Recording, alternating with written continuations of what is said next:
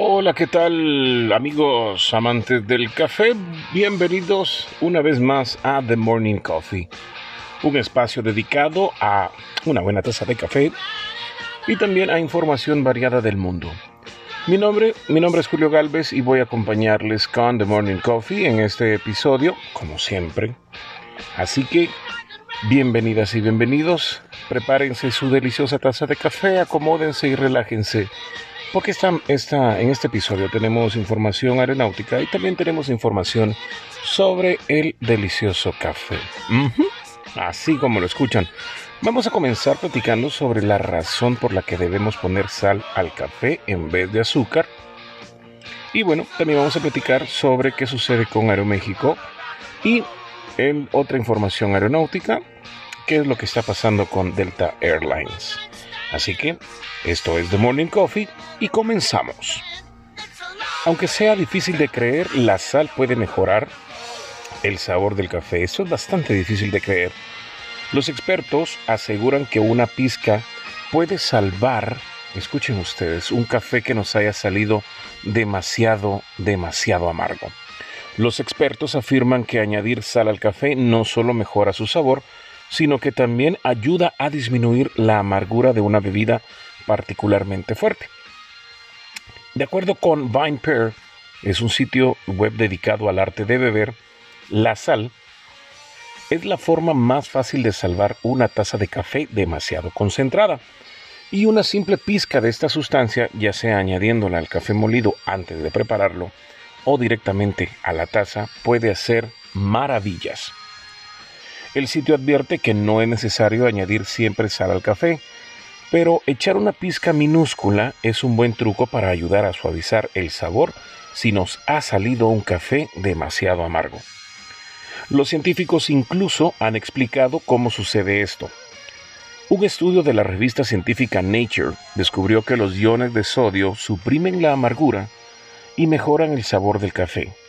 Además, la sal no va a añadir calorías a la mejor bebida despertador que tenemos en el mundo, como lo hacen la leche y el azúcar. Increíble, ¿no? Wow. La sal para mejorar el sabor de un café que salió demasiado fuerte. Yo no lo sabía, la verdad.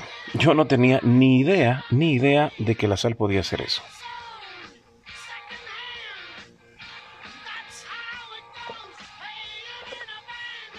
Bueno, vamos a continuar entonces acá en The Morning Coffee. Ya estamos botando todo por acá.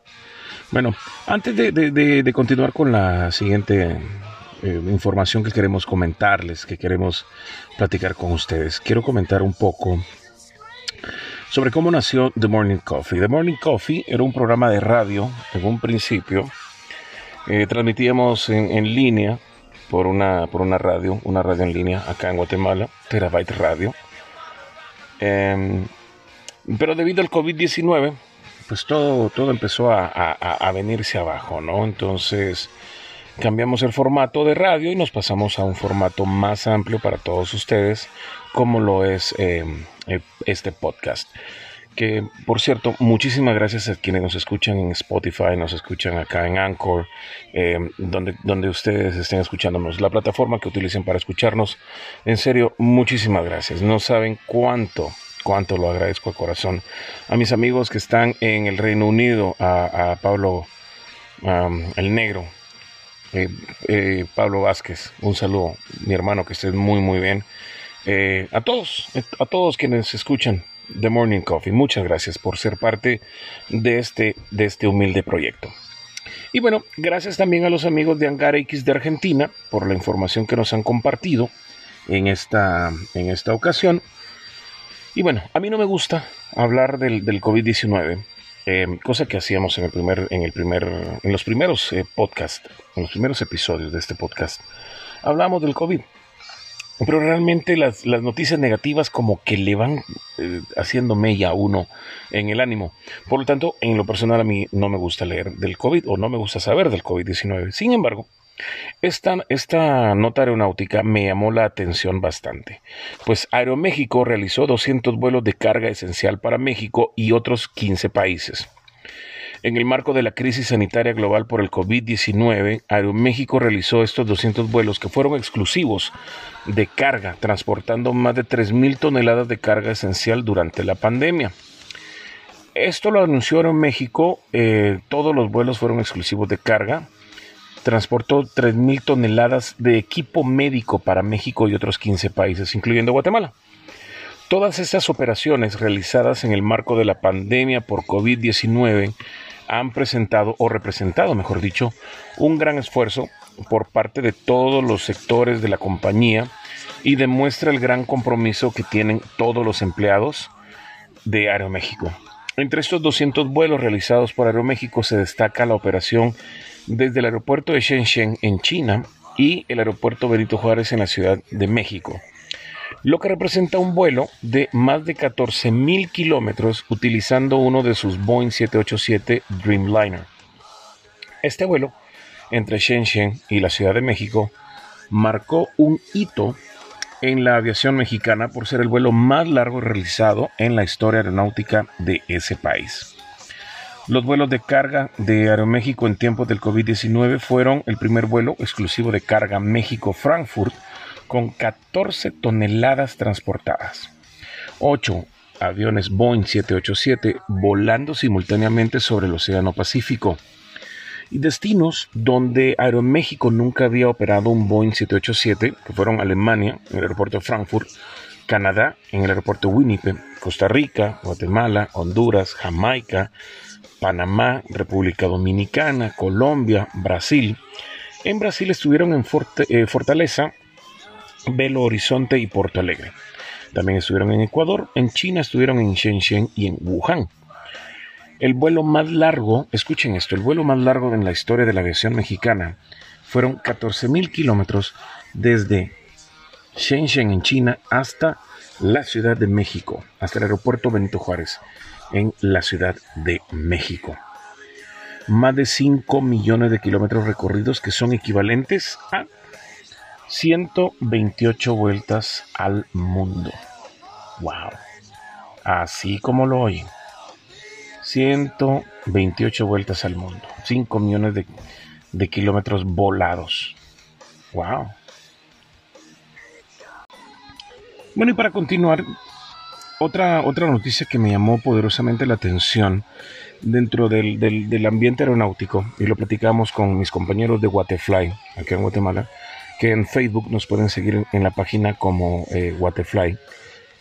Esa es la página del programa que tenemos también en Facebook. Bueno, resulta que Delta, la, aerolínea Delta Airlines, registra su peor pérdida desde el 2008 y está reduciendo los vuelos. Delta Airlines registró una pérdida de casi 6 mil millones de dólares en los últimos tres meses. Esta ha sido su peor pérdida desde el 2008 y advirtió que las reservas se están agotando, se están disminuyendo a medida que aumentan los casos de COVID-19. Delta Airlines había planeado agregar mil vuelos por día a su itinerario de agosto, en tanto que la aerolínea y otras informaron en una modesta recuperación en las reservas para junio y julio. Aunque Delta inicialmente agregó mil vuelos a su esquema de agosto, como un proyecto nada más, como una proyección, el presidente ejecutivo Ed Bastian confirmó que ahora agregará solo 500 a medida que aumenten los casos de coronavirus en los estados del sur y bueno, también se eh, establezcan reglas de cuarentena para los viajeros al noreste. Bueno, COVID-19 sigue hundiendo aerolíneas alrededor del mundo, ¿no? Uh. La recuperación serán olas, o será por hora, olas, dijo Bastián durante la llamada eh, de ganancia de Delta eh, Airlines, una reunión que tuvieron precisamente en esta semana. No hay una línea de tiempo clara cuando las fronteras internacionales se van a abrir para nosotros los viajeros. Por lo tanto, es en este contexto incierto que estamos adoptando el enfoque de capacidad más conservador de la industria. Bastian también agregó, o Bastian también agregó que Delta se centra en crear un Delta nuevo y más fuerte, aunque será necesario que sea más pequeño durante los próximos años. La aerolínea registró una pérdida neta ajustada de 2.800 millones de dólares. Sin embargo, esta cifra excluye varios elementos directamente relacionados con el impacto de COVID-19 y nuestra respuesta. Esto fue lo que dijo Paul Jacobson, director financiero de Delta Airlines, con un monto por deterioro de 2.500 millones de dólares y 2.100 millones en amortizaciones. Incluyendo, pues bueno, la pérdida de Delta llegó, eh, incluyendo sus artículos, la pérdida neta de Delta llegó a los 5.700 millones de dólares. Qué lamentable, qué lamentable. Y digo que lamentable porque no solo es que pierdan esos millones de dólares, vienen los recortes de, presupuesto, vienen los recortes de personal, pues ya no, ya no están volando o, no están trabajando todas las, todas las personas. Han habido aerolíneas que han, recortado 400 eh, plazas de trabajo, incluyendo em, pilotos, mecánicos, mantenimiento, oficina. Entonces es una situación que viene a a, mermar la economía a nivel, a nivel mundial. Pero bueno. Muchísimas gracias por haber estado con, nosotros en este episodio de The Morning Coffee. Yo los voy dejando. Mi nombre es Julio Galvez. Nuevamente muy, muy agradecido con todos ustedes. Les deseo que tengan un excelente día. Por favor, siempre, siempre hay que ver el lado positivo de las cosas. Recuerden, la vida comienza después de un buen café. Hasta pronto.